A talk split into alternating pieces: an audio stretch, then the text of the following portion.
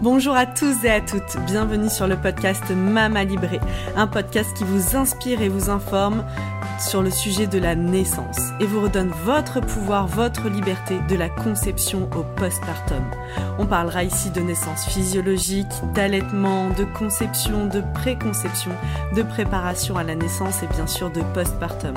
Si vous aimez ce podcast et que vous souhaitez aller plus loin, suivez-nous sur nos réseaux sociaux et retrouvez-nous sur notre nouveau site mamalibré.co, un site sur lequel vous retrouverez plein d'informations, de ressources, tout ce dont vous avez besoin pour vivre la maternité qui vous correspond. C'est la nouvelle plateforme mamalibré.co, une plateforme sur laquelle vous allez retrouver des informations, des articles de blog, mais aussi sur laquelle vous allez pouvoir vous abonner pour avoir un accompagnement global sur l'alimentation, le yoga prénatal, des relaxations et encore beaucoup de contenu à venir. À très bientôt sur Mama Libré. Bonjour Marie. Bonjour Anaïs. Bienvenue dans le podcast Mama Libré. Aujourd'hui, euh, tu viens témoigner de, de ta, ton accouchement, de la naissance euh, de ton fils. Oui, de Joachim. Joachim qui a déjà 8 mois. Oui. Et euh, donc, je suis ravie que tu aies accepté de témoigner aujourd'hui.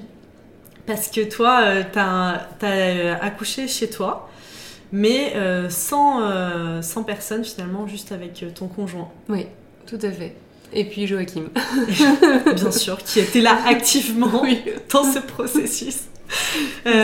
Comment t'en es venue à, à, ce choix? Est-ce que c'était une décision claire depuis le départ, depuis le début de ta grossesse, ou c'est quelque chose qui s'est construit? Comment ça s'est passé aussi avec ton conjoint? Est-ce que vous étiez d'accord? Enfin, Comment vous avez processé? Eh oui. Et ben en fait, euh, dès le départ, même avant d'être enceinte, je savais que je voulais accoucher chez moi. Ok. C'était quelque chose, euh, voilà, que, qui était vraiment très fortement ancré en moi. Et, euh, et pour mon conjoint, c'était aussi, enfin, c'était ok quoi. Voilà, c'était quelque chose c'était assez naturel aussi pour lui. Hmm. Donc en fait, euh, à partir du moment où j'ai été enceinte, euh, j'ai recherché activement une sage-femme euh, pour accoucher à domicile. voilà. Et, et, puis en fait, on en a trouvé une au tout départ. C'était dans les tout premiers mois, c'était avant les trois premiers mois de. Enfin, voilà, au premier trimestre, on a trouvé une sage-femme. Et qui était loin, qui était à une heure, mais qui pouvait quand même venir jusque chez nous. Et donc, euh, bah voilà, on était contents. Euh, j'avais une deuxième sage-femme qui était juste à côté de chez moi, qui faisait les suivis euh, pour après, classiques, et puis mhm. pour après, et puis pendant la grossesse aussi, voilà. Et en fait, au bout de deux mois, cette sage-femme qui devait venir pour l'accouchement à domicile m'a dit en fait, je suspends mon activité, ça, ça, va pas fort pour elle, et voilà, elle avait besoin d'une pause. Et ses collègues au cabinet restreignaient le périmètre et on n'était plus dans le périmètre. Ok. Voilà, donc là la pierre était posée. ok, comment vous l'avez vécu, euh, vous, ça? Eh ben, d'un côté, j'étais contente qu'elle se sente assez à l'aise pour dire euh, j'arrête, parce que honnêtement, j'aime autant euh, ne pas accoucher quand quelqu'un se sent pas à l'aise, enfin, mhm. accoucher avec cette personne-là. Et de l'autre, ouais, ça m'a mis. ouais, j'en ai pleuré, hein, vraiment. Là, je me suis sentie un peu coincée. Voilà. Donc euh, j'ai commencé à me renseigner sur les différentes possibilités. Euh, je me suis dit bon, un plateau technique, mais du coup il fallait aller quand même à une heure de chez nous, avec d'autres sages-femmes qui faisaient à domicile, mais il fallait trouver un domicile plus proche de chez elles. Et eh oui. Voilà. Pour restreindre, être dans leur périmètre de. C'est ça, pour être dans leur périmètre. Mais en fait, moi je voulais être chez moi. Mhm. Je voulais pas. Euh, en fait, je voulais pas perturber ma bulle en bougeant, donc aller à l'hôpital.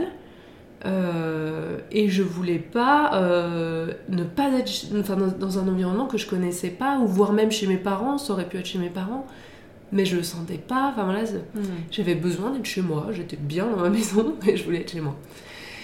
Et puis, euh, petit à petit, j'ai commencé à dire à Rémi, tu vas voir que cet enfant, il va naître sans sage-femme. Hein, j'ai une intuition comme ça, chérie. je le sens j'ai commencé à m'inscrire sur des groupes Facebook d'accouchement non assisté, etc. Mm. Enfin voilà. J'ai lu pas mal de témoignages. Enfin voilà, je commençais, tu, tu vois, à vraiment à cheminer. Euh, à cheminer.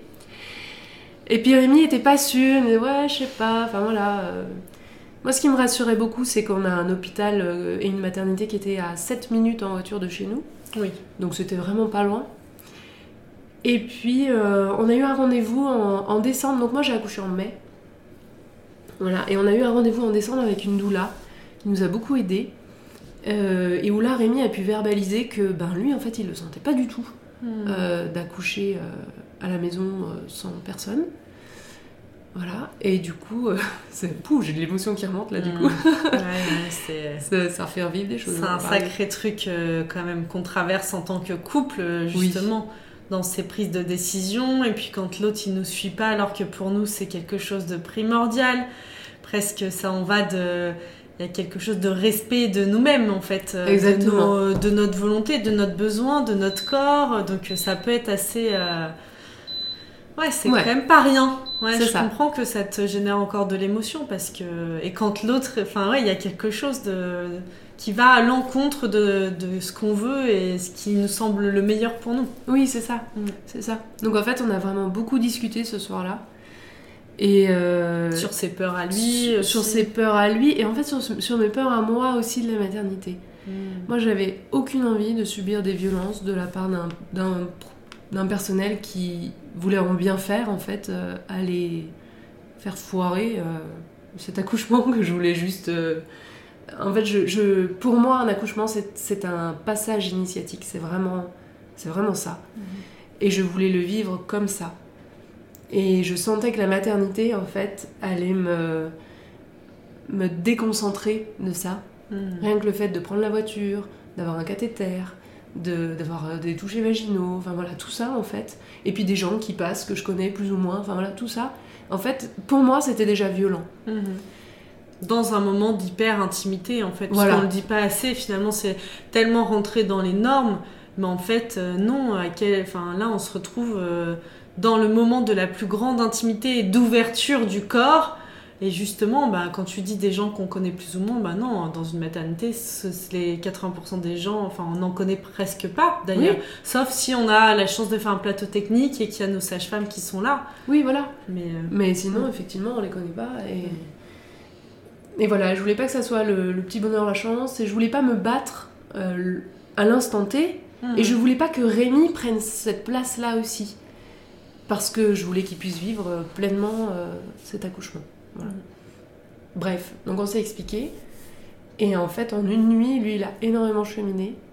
Et il s'est dit, bah, en fait, j'ai pas le droit de t'imposer d'accoucher euh, dans quelque lieu que ce soit. Donc c'est ta décision et on va, et on va y aller ensemble. Mhm. Donc euh, c'était un gros soulagement. Mm. Et en même temps, bah là, il a fallu qu'on aille bosser nos propres peurs. Parce qu'en fait, le pire du pire, c'était qu'on en meure, hein, concrètement. bien sûr. Voilà. Mm. Que le bébé euh, meure, euh, ou moi je meurs, ou, ou qu'il y ait vraiment une complication, etc. Mm. Donc là, on a bossé chacun de notre côté, et puis ensemble, on a bossé là-dessus euh, pendant euh, bah, les mois qu'on suivit, en fait, hein, concrètement. Puis de temps en temps, bah, on se refaisait des, des points où on en était. Vous vous êtes fait accompagner sur ce chemin euh, pour Et- traverser ces peurs? Bah, plus ou moins, en fait. euh, chacun allait prendre ses propres outils. euh, on a beaucoup... J'ai beaucoup fait de chambre prénatale. Euh, et puis... Et puis il y a eu donc Nelly, notre doula, qui nous a accompagnés de temps en temps à des points un peu clés. Mais pas beaucoup plus en fait. Et puis en fait le chemin s'est fait assez naturellement. Et, euh, et à partir du moment où, euh, où dans ma tête ça allait être clair, en fait on a déposé une intention de confiance, de sérénité et, et de santé. Et là, euh, moi j'avais confiance, mais moi j'étais. J'étais vraiment. ta grossesse se passait super bien, Oui. euh, t'étais en bonne santé, il n'y avait pas aussi... Tous les voyants étaient ouverts. Tous les voyants étaient ouverts. Euh, j'ai été arrêtée un peu plus tôt parce que du coup je faisais pas mal de route et, et c'était vraiment euh, pas confortable et très fatigant. Donc euh, voilà. Mais du coup, j'étais bien, j'étais vraiment très très bien. Euh, À voilà. qui t'as parlé de, de ce choix-là Et oui, La question. c'était bien choisi. J'ai vraiment choisi les personnes à qui j'en ai parlé. Euh, j'en ai parlé à mes parents. euh, parce que j'ai une très grande confiance en mes parents et on a une très bonne relation avec eux. Comment ils ont accueilli ça? bah, mes parents, voilà, ils accueillent. Mhm. Ils accueillent, ils processent. parce qu'il fallait processer sur Ouais, ce quand même.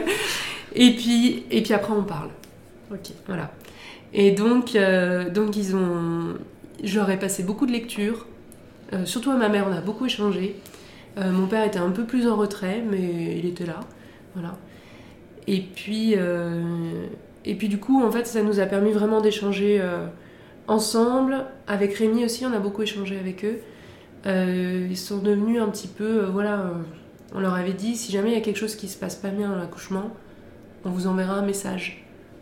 Voilà. C'était un peu les premiers, enfin ça allait pas être les premiers, ça allait être le SAMU, hein, le premier. Bien sûr. Mais ça allait être les, les premiers de notre entourage qui allaient être informés. Voilà. Parce qu'ils sont pas très loin et parce qu'on avait entièrement confiance en eux. Donc voilà. Et en fait, oui, donc mes parents l'ont quand même plutôt bien pris, hein, vraiment. Ils ont cheminé. euh, ma maman m'a dit, euh, ça m'a fait bosser, c'est ton projet. Euh, et puis, elle a lu Naissance, la BD de Mm. Lucille Gomez, qui en fait l'a beaucoup, l'a beaucoup aidé à comprendre ce que c'était que la naissance, et puis à comprendre ses propres grossesses à elle et ses propres accouchements. Enfin bref, Donc voilà, ça, ça a beaucoup aidé. Et puis après, j'en ai parlé. J'en ai parlé à la sage-femme avec qui euh, on, allait, on allait faire la préparation à la naissance et de l'aptonomie, parce que c'était quand même important. Mm. Et puis parce que je la sentais assez ouverte aussi. Mhm. Voilà. Euh, alors ça a été un peu un choc quand même pour elle, mais elle l'a pris euh, assez bien. En tout cas, elle, elle a pas essayé de nous convaincre de l'inverse. C'était surtout ça, moi, que je voulais pas, Mm. c'était me battre pour ça. Bien sûr. Et puis, au- à la toute fin, parce qu'en fait, la sage-femme qui me suivait pour, euh, pour le suivi de grossesse classique prenait sa retraite en mars, avril à peu près. Donc je savais que j'allais changer de sage-femme et que c'est pas elle qui allait faire les suites de couches. Donc à elle, je lui en ai pas parlé parce que j'aurais pu, mais, mais j'avais pas envie. Mhm. Voilà. Et j'en ai parlé à la suivante, à sa remplaçante. Et en fait, elle a été vraiment cool, dans le sens où elle a dit Ok, c'est votre choix. Est-ce que vous avez pensé à ça, à ça, à ça, à ça, à ça? Et c'était ce que je voulais en fait. Mhm. Bien sûr. Du coup, ça m'a mis en confiance pour la suite aussi. Mhm. Voilà. Pour la petite histoire, euh, quatre jours avant d'accoucher, j'avais rendez-vous avec elle. Et j'ai dit à Rémi, on l'a trouvé. c'est émotionnant. On a trouvé euh, la sage-femme de confiance. Mhm. Euh, je savais que c'était elle. C'était ce qu'on avait vraiment sur euh, l'intention qu'on avait posée en janvier, c'était de rencontrer une sage-femme de confiance qui allait nous accompagner. Alors moi je pensais chez nous, mais en fait, voilà, c'était chez nous, mais pas À jour J. côté. C'était à côté. Voilà. Ouais. Et j'étais vraiment euh, touchée de savoir que c'est bon, on l'avait trouvé. Voilà. Dans les choses qu'elle euh, vous a dit d'observer, tu te souviens C'était quelle grande chose elle vous a dit? Est-ce que vous avez pensé quand tu dis à ça, Oui. à ça, à ça? Ben, elle nous a demandé si on s'était quand même inscrit à la maternité. Bien sûr. Voilà. Quand même très important. Imagine t'es Bah oui. transféré. euh. Tout à fait. Et donc ça, c'était quelque chose qu'on voulait faire. Mhm. Et puis, je- honnêtement, j'aime autant arriver, si, si j'arrivais, c'était en urgence. Donc je voulais pas leur compliquer la tâche et qu'ils aient une montée d'adrénaline sans dossier. Mhm. Donc je préférais qu'ils aient mon dossier, qu'ils soient au courant des allergies que j'ai, enfin de Mhm. mon passé, tout ça. Donc euh, voilà. Et euh, ça, c'était important pour moi. Elle nous a dit aussi qu'elle allait prévenir la PMI parce que c'était le, le, le schéma classique du département. Voilà. Donc elle, elle était dans l'obligation légale de prévenir la PMI Et la maternité. et la maternité que ton projet c'était d'accoucher à la maison, seule. Ouais. Ok. Voilà. Est-ce que ça s'est autorisé par la loi? Oui, bien sûr. Ah oui, oui, oui, on peut accoucher tout seul euh, chez soi, euh, sans personne. Oui, oui, après. Je te pose la euh, question parce que il y a eu pas mal de, de choses de Oui. remue-ménage ces derniers mois là, euh, avec des familles qui se sont fait enlever leurs enfants, justement, tu Oui. vois. Ah ouais, c'était juste après le- notre accouchement. hum, Et cette histoire, je pense qu'elle aurait changé la donne si elle avait été avant, mine de rien. On aurait été peut-être plus prudent ou plus méfiant. Euh, et c'est vrai que, en fait, c'est légal. hein. C'est juste, euh, ce qui est légal, c'est d'accoucher euh, où on le souhaite, dans un cadre sécuritaire. Après, certains départements, du coup, parce que c'est à la charge des départements, estiment que d'accoucher chez soi seul, c'est pas sécuritaire. Donc ça dépend du département en France. Ok. C'est ce que j'ai compris. Donc euh, ça veut dire que, euh, euh, si t'achètes, euh, t'accouches dans le département, euh, on va dire en Savoie ou dans l'Ain, ils considèrent que c'est sécuritaire. Et puis tu peux aller en Haute-Savoie et eux ils considèrent que c'est insécuritaire. Du coup, si t'es euh, déclaré, j'ai envie de dire dénoncé même, à la PMI et tout, là tu peux avoir des soucis. Il peut y avoir des points de vigilance en fait. Euh, moi, j'avais, je l'avais joué un peu fine, dans le sens où je savais que la PMI faisait des ateliers de portage à domicile. Et donc, et puis c'est la sage-femme qui vient. Et donc, euh, j'avais demandé à ce qu'il y ait euh, un atelier chez moi. voilà. Comme ça, on était connus, Mhm. sans dire forcément notre projet de naissance, mais en tout cas, voilà, la sage-femme, elle était venue chez nous, elle nous avait rencontrés, elle avait vu l'environnement dans lequel on était. Euh, Voilà. Mhm. C'était, c'était ma petite astuce en fait. euh, voilà. Et hum, après, bon, vraiment là, le- l'histoire euh, euh, de ce couple où les enfants ont été retirés, etc., juste après l'accouchement, je pense qu'il y a eu une série aussi de, de malentendus euh, entre les médecins, euh, le- Mm. la mairie, etc., qui ont fait qu'il y a eu tout ça. Euh, la plupart des témoignages que je lis sur les, accouchements non assistés ne se soldent pas par un enlèvement d'enfant. Bien sûr. Mais je trouve que c'est important de le dire parce que, euh, comme tout, hein, bien sûr, euh, un peu le côté presse à scandale fait que les accouchements euh, non- médicalement non assistés, on témoigne plutôt de ceux où, voilà, pour un peu, qui, ça fait peur de se dire, ah tiens, ça risque de, on peut t'enlever tes enfants. Oui. Alors que comme tu le dis, bah non, en fait, c'est un pourcentage et ça arrivait combien de fois? Enfin, là, il y avait des cas bien spécifiques, un concours de circonstances qui a fait que. Oui. Mais euh, c'est légal et euh, voilà, on est libre aussi de faire ce choix. Complètement. Mhm. Et puis, euh, dans, dans tous les témoignages, enfin pas dans tous, mais dans beaucoup, et puis aussi dans mon témoignage à moi, en fait, euh, c'est le fait d'avoir très très peu de sages-femmes qui viennent à domicile Bien sûr. qui fait aussi que on se dit bon bah je vais le faire toute seule en fait. Complètement. Euh, donc il y a, il y a une part de responsabilité de notre système de naissance. Complètement. Et qui met complètement à l'écart en plus les sages-femmes à domicile. Là, on le voit encore, euh, on parle beaucoup de l'accompagnement global. Là, en ce moment, on est euh, ben, en début d'année 2023, toute la fin 2022, on en a parlé beaucoup. Mm. Dans cet accompagnement global, on exclut complètement, et ça, c'est pas normal. Enfin, moi, je trouve euh, ça vraiment. euh, que nous, les femmes, les futures mamans et tout, on doit vraiment se positionner dans ça. L'accouchement à domicile est quasiment euh, complètement exclu de Mm. cet accompagnement global.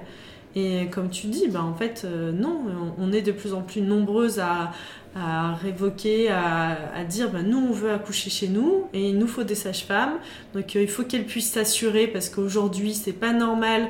Le prix des assurances qu'on leur demande, ça fait qu'elles ont des difficultés à s'assurer. Donc ça devient dangereux euh, de pratiquer. Euh, et c'est pour ça peut-être que même la sage-femme qui devait t'accompagner, elle a fait une pause parce que émotionnellement, c'est quand même pas rien euh, d'accoucher, enfin d'être sage-femme à domicile. Ouais. Déjà du métier par lui-même, mais en plus, il y a vraiment une- une- un peu une chasse aux sorcières qui est faite aujourd'hui euh, contre ça. Alors que quand on observe les pays aux alentours, eh ben euh, c'est la norme. Au Oui. Canada, c'est normal d'accoucher chez soi. Il y a tout, on- il y a vraiment des pratiques qui soutiennent les projets d'accouchement à domicile. Nous, on est complètement à l'inverse. Donc, euh, il y, a, il y a ce process-là qui. euh, Bien sûr. ça doit bouger, en fait. Ça doit changer Complètement. complètement. Et puis, si en France, l'accouchement que j'ai eu reste euh, assez extraordinaire, dans le monde, il est très banal en fait. Elle est normale, ouais. Voilà. Bah oui, bien sûr. Donc, euh, dans, donc tu disais, donc elle vous avait dit, la sage, euh, votre sage-femme, donc de vous assurer en effet euh, que il y avait, vous aviez bien déclaré, fait un dossier à la maternité.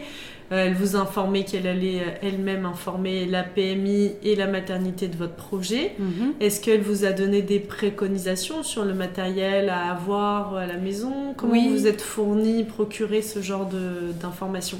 Eh ben, en fait, euh, finalement, on n'avait pas tant de matériel que ça. Euh, mais c'est vrai qu'elle nous avait prescrit euh, des compresses, des choses comme ça. Je sais plus trop parce que c'est Rémi qui a fait tous les achats. Je m'en étais pas trop occupée de ça. Même pour euh, Euh, clamper le cordon, Oui, et ben pour clamper, ça a été quand même une, une petite histoire parce que on a. j'imagine. En fait, on n'a pas trouvé les clamps. Euh, euh, voilà. euh, En fait, Joachim, il est arrivé avec 15 jours d'avance. Et on a cherché les clamps peut-être 3 jours avant sa naissance. Donc en fait, il est arrivé avant qu'on ait des clamps. Voilà. Avant presque qu'on ait des couches. pour te dire. Voilà. Mais euh, en fait, il n'y a pas besoin de clamps si on attend que tout le sang soit passé du placenta au bébé. Donc, quand le, le- le placenta a été délivré, entre le moment où il a été délivré et le moment où on a clampé, il s'est passé 3 heures. Enfin, le moment où on a coupé, je veux dire. Donc, en fait, on n'a pas eu besoin de clamp. Le- la clamp permet qu'il n'y ait pas une effusion de sang.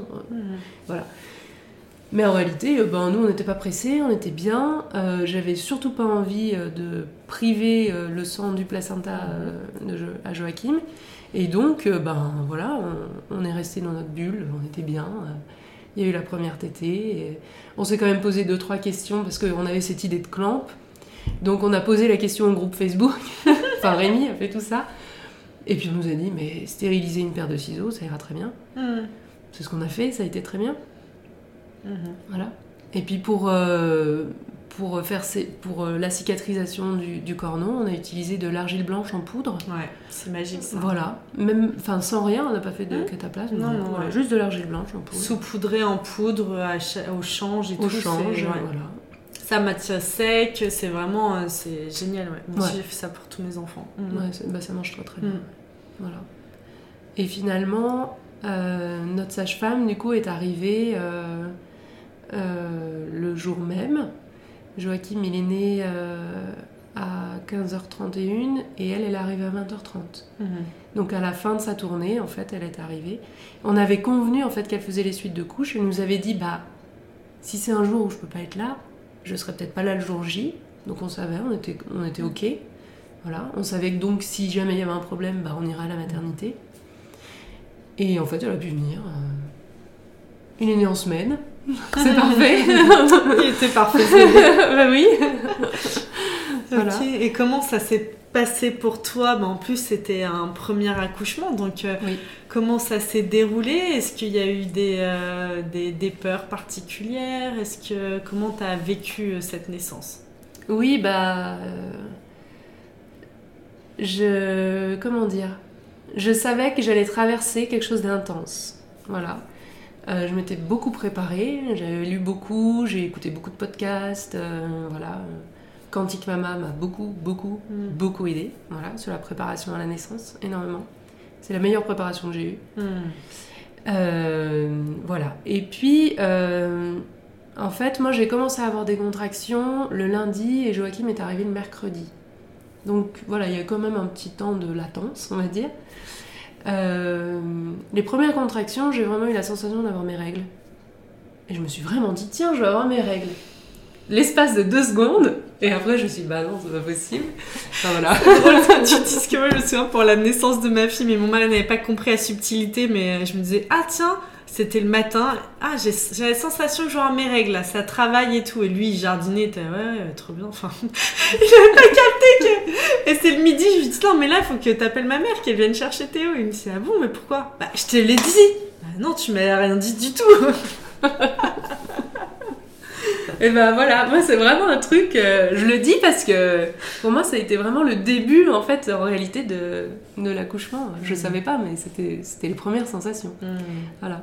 Et donc bah les, les contractions euh, sont arrivées petit à petit, euh, mais voilà, je dormais bien, je faisais toujours mes trucs, je pouvais parler, enfin, tu vois, j'étais pas du tout inquiète, j'étais pas non plus emballée, je m'étais dit, je t'emballe pas trop, parce que ça peut, ça peut Mm. être long en premier ou pas, enfin voilà, je savais pas trop, donc Mm. Voilà, j'y allais mollo.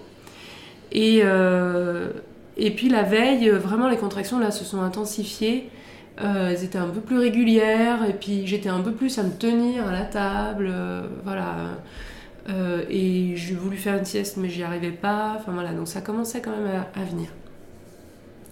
Et en fait, le soir, Rémi m'avait prévu une soirée d'anniversaire. Parce que la, la petite subtilité, c'est qu'on est né le même jour avec Joachim. Ah oui, c'est quand même incroyable ça. On partage le même jour de naissance. Et donc la veille, j'avais une soirée d'anniversaire qui était prévue. Et Rémi me dit, bah écoute, c'est un concert euh, de musique classique à Aix.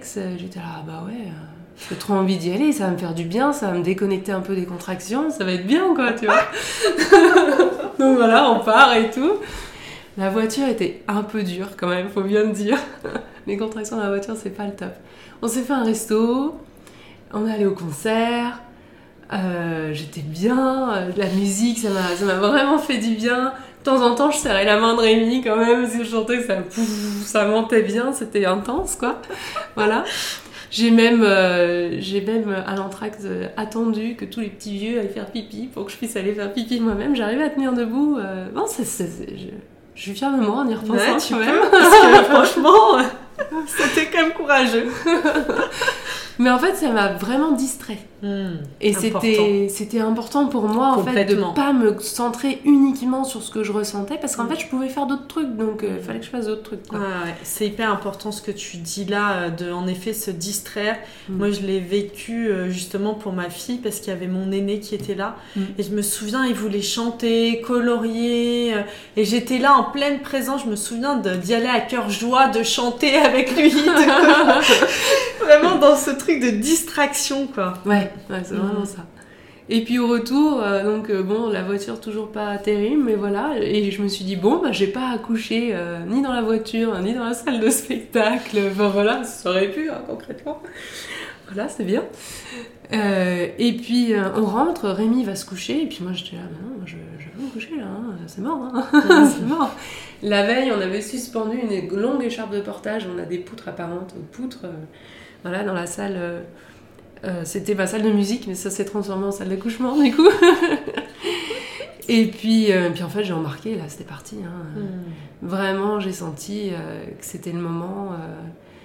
je voulais plus de lumière, je voulais. Enfin voilà, j'ai commencé à plus trop parler. euh, et au bout d'un moment, Rémi est revenu et m'a dit c'est là. Et j'ai fait ouais, ouais, c'est là. Mais... et donc, c'était parti. il allait chercher un verre d'eau, une paille. Et il pourra témoigner, il dira c'est le seul rôle que j'ai eu, c'est le verre d'eau. voilà, Mm. Ah non, c'était pas le seul. Il exagère, mais il a été vraiment un pilier.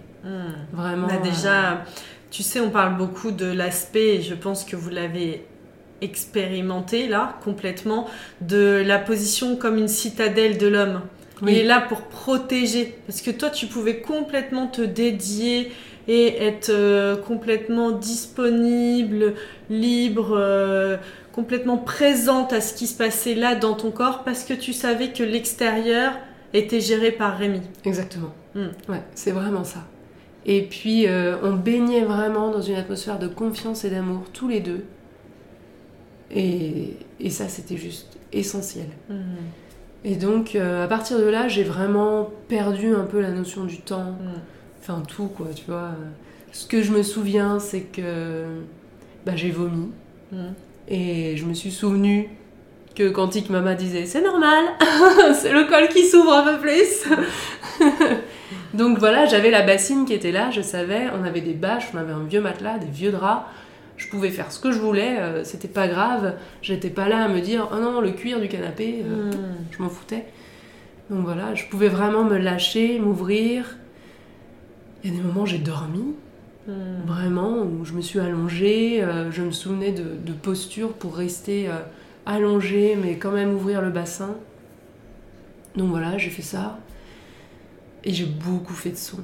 Mais des voilà, j'ai plongé à chaque fois. Rémi m'a beaucoup aidé au début à plonger dans les contractions parce qu'en fait, quand la sensation arrive, bah, c'est pas hyper agréable. Donc Non. en fait, on a plutôt tendance à se retenir. Et donc lui, il m'a vraiment aidé à, Ouais. à détendre, à. Ouais, vraiment tout ça quoi. Hmm. Et puis euh, le gros avantage aussi, c'est que là, je me suis mis dans les positions que je voulais. Donc en fait, il y a eu des moments où j'étais allongée, il y a des moments où j'étais à quatre pattes, il y a des moments où j'étais suspendue euh, au, au foulard, euh, des moments où je m'asseyais avec le foulard. et voilà, j'ai bougé un tout petit peu pour aller au WC, mais pas tant que ça. Et Rémi avait vraiment fermé tous les volets. Donc je me souviens du merle qui a sifflé à un moment donné, je me suis dit, il doit être 5 heures du mat. Hmm. Et puis c'est tout. et, euh, et puis il y a eu un moment donné où ça a été vraiment de plus en plus dur. Et Rémi m'a proposé de faire couler un bain. Et là, ça a été vraiment bien, de me retrouver dans l'eau chaude. Euh, ça a été vraiment très très bien. On avait une petite astuce pour savoir un peu le col, dans quelle, euh, dans quelle ouverture elle était. Je sais pas si tu connais, c'est l'arrêt des fesses. C'est la ligne du cul. J'appelais ça beaucoup. Elle en est où, ma ligne du cul Et en fait, euh, ça arrive à 80% chez les femmes. En fait, Euh, plus le col s'ouvre, plus on a une ligne rouge qui remonte le long de- des fesses, en fait, et qui remonte Ah. quasi jusqu'en haut. Euh, et donc, euh, voilà, ça, c'est vraiment le signe que le col euh, est ouvert quand elle est rouge écarlate et bien, bien haute. Ah, c'est intéressant. Et Maintenant que tu le dis, je me souviens en effet qu'une sage-femme m'en avait parlé, mais j'avais complètement oublié cette ligne rouge. Ouais. Et ben voilà. Je te remercie de. Ouais. Il y a eu un moment donné où je m'étais, où j'ai vraiment eu cette pensée qui m'a traversée, à me dire, t'es vraiment conne là, j'aimerais vraiment savoir à combien je suis. J'avais, j'avais pas encore tout à fait posé le, le néocortex et j'aurais voulu savoir à combien j'étais. Et donc qu'il y ait quelqu'un, une sage-femme, qui me dise, parce qu'en fait à Rémi je lui demandais et puis il me dit c'est bien, tu le fais, c'est bien, tu le fais. Mais en fait il me disait pas parce que s'il me disait bah ça, ça fait 2 mm là, c'était mort. Et, et c'était très bien qu'il le fasse pas, mais j'ai eu cette frustration là de pas savoir. et puis finalement la pensée est passée et puis ça a été. Le plus difficile finalement ça a été euh, vraiment le- toute la phase de descente parce que Joachim a été, j'ai vraiment eu un accouchement dans les reins, voilà. Et, euh, et j'ai vraiment eu la sensation que j'allais exploser quoi concrètement, euh, voilà. Et, euh, et en fait, toute cette phase-là, j'ai eu des peurs qui sont remontées. Hmm. Et ce qui m'a aidé, en fait, c'est de les dire. Ah. J'ai peur de déchirer, euh, je vais exploser. Euh, en fait, j'ai verbalisé à chaque fois tout ça. Trop bien. Et je me rendais compte qu'en verbalisant, pouf, ça partait. Hmm, Il y bah, avait quelque chose, euh, c'était déposé. Voilà. Hmm. Mais c'est vrai que c'était, cette phase-là était longue. Euh, et Rémi a, a beaucoup, parce qu'on avait un petit mémo de, des différentes phases d'accouchement. Et donc il a beaucoup relu, tu vois, il avait ses petits papiers, euh, sans me dire, mais juste voilà, pour vérifier, ok, on doit être à peu près là. À peu près là, enfin voilà. Comment t'avais construit ce mémo? C'est Quantique Mama qui l'a fait. Hmm. Et du coup, euh, on savait à quoi correspondaient les phases. Hmm. Euh, c'était à peu près décrit, mais de façon assez succincte, que t'es pas à relire euh, 30 pages, tu vois. Donc euh, c'était très très bien ce mémo. Euh, et à un moment donné, Rémi m'a dit euh, Ça y est, la ligne, elle est complètement faite. Et là, je me suis dit Cool Il faut qu'il descende Voilà, et donc c'est ce moment-là qui était vraiment douloureux euh, et pas évident. Et je pense qu'il y avait un truc qui devait jouer entre nous, tu vois, dans. Je sais pas, il y avait- l'un et l'autre, on ne devait pas être tout à fait prêts parce que ça a vraiment pris du temps. Et en fait, en, en relisant après les pages de Quantique Mama, c'est normal, des fois, dans la descente, de repasser par des phases de pause Hmm. et ensuite ça repart. Enfin voilà. C'était pas du tout comme, euh, comme on peut décrire, euh, t'as le col, les contractions, tout ça, puis après ça descend, euh, et puis il y a l'expulsion, et ça va assez vite finalement cette phase-là. Pour moi, cette phase-là a, a été longue, en tout cas dans mon ressenti. Mhm. Voilà. Et, euh, et à un moment donné, dans l'eau, euh, on a une salle de bain avec euh, une vitre euh, un peu euh, caché, enfin, tu sais, voilà, Mhm. opaque. Et il y a eu euh, un arc-en-ciel qui est passé.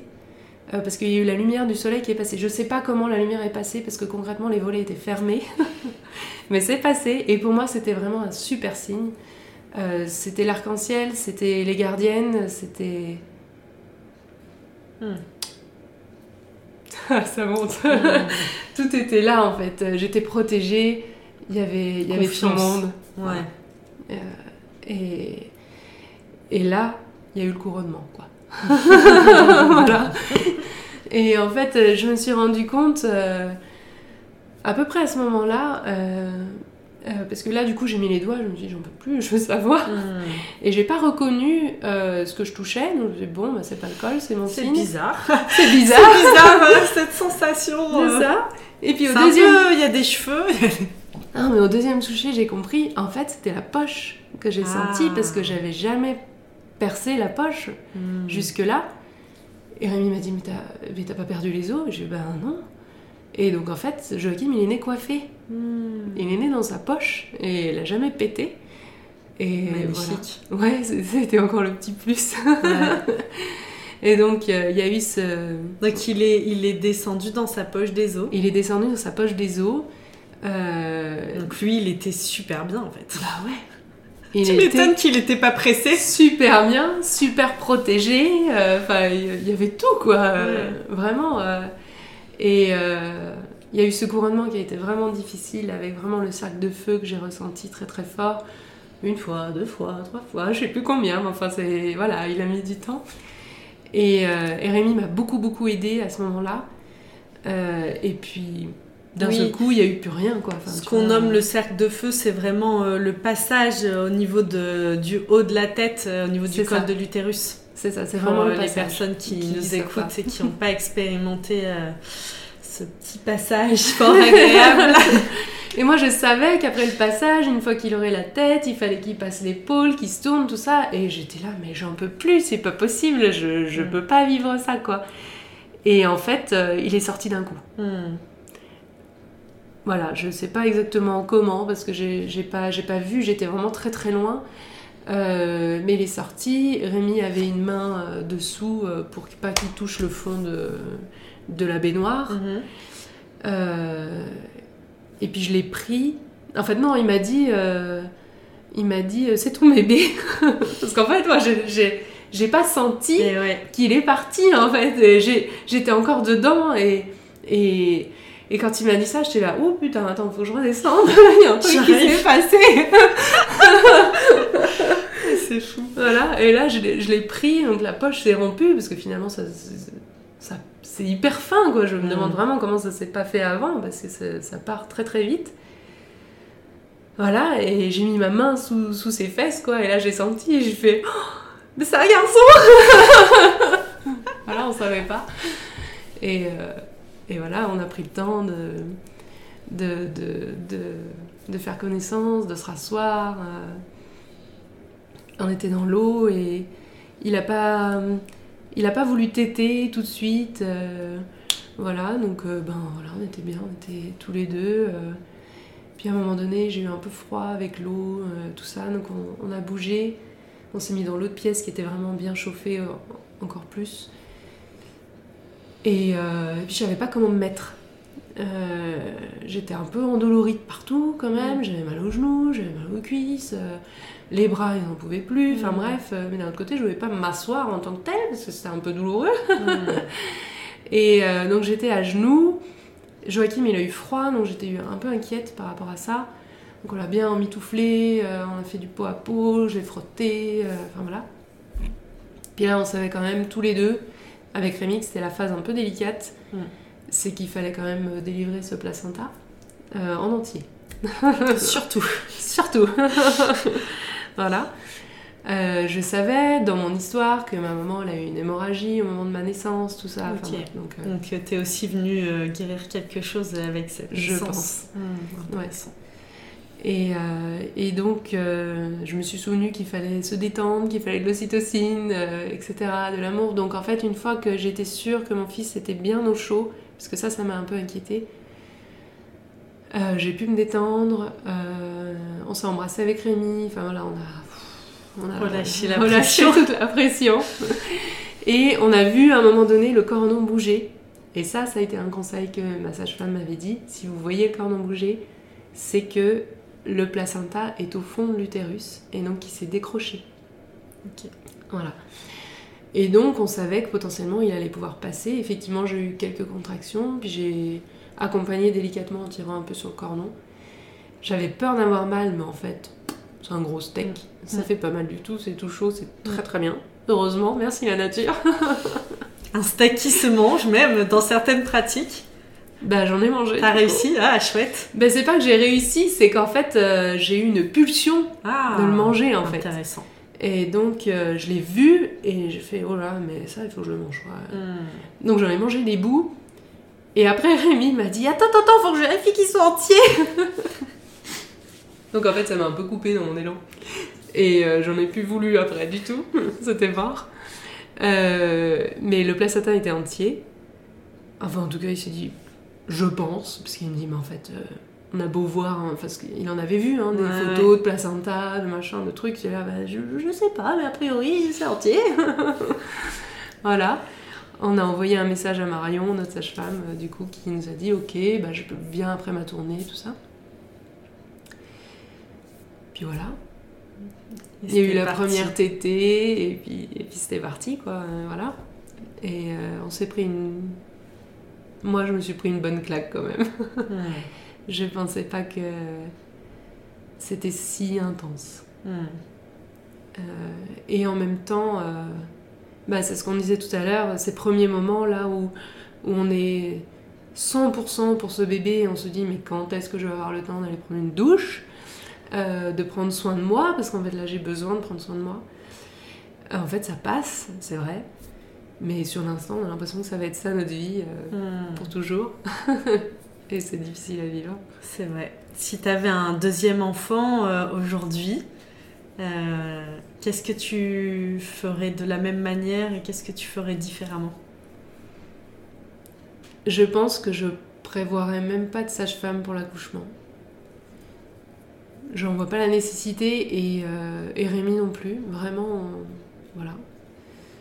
Euh, je redemanderai à Marion, notre sage-femme, de faire les suites de couche parce que j'ai vraiment trouvé top. Euh, et en fait, maintenant, je sais, donc. euh, je sais. Je pense que je ferais pas vraiment différemment parce que j'ai été hyper bien entourée, mine de rien, sur ce postpartum. Euh, et je sais que j'ai les ressources pour aller m'entourer plus s'il faut. Je serai attentive à l'allaitement. Euh, et si j'ai mal dès le premier coup, je débrancherai cet enfant pour qu'il se rebranche bien. Voilà. Euh, et qu'on prenne tout de suite des bonnes habitudes. Mais globalement, en fait, je pense que c'est juste mentalement, je saurais à quoi m'attendre. Je pense. Et je saurais que je, je peux. Que tu es capable. que je, je suis capable et que ça passe. Hmm. Si tu devais euh, donner un conseil à une femme qui souhaite euh, accoucher, bah voilà, euh, sans péridurale, euh, de façon physiologique, 100% physiologique, ou même à la maison, quel conseil tu donnerais? Pour moi, les ingrédients principaux, ça a été la confiance et l'amour. Vraiment. Finalement, le champ prénatal, ça reste un outil, on peut en utiliser plein d'autres. Mais vraiment la confiance que mon corps, il sait faire, le bébé, il sait faire, et euh, je suis entourée euh, d'une bulle euh, d'amour gigantesque. voilà, ça, pour moi, c'est vraiment... Ouais, c'est vraiment l'essentiel. Donc euh, le plus bel outil, ce serait de cultiver la confiance en fait, Ouais, dans ça. les femmes. Ouais, Et de libérer toutes les peurs, Ouais. tous les traumas qu'il y a pu avoir dans nos lignées, dans notre histoire, pour euh, être complètement dans cette confiance et cette force qui est en nous. Complètement. Complètement. Merci Marie pour ce beau témoignage plaisir. émouvant. Je te dis à très bientôt. À bientôt.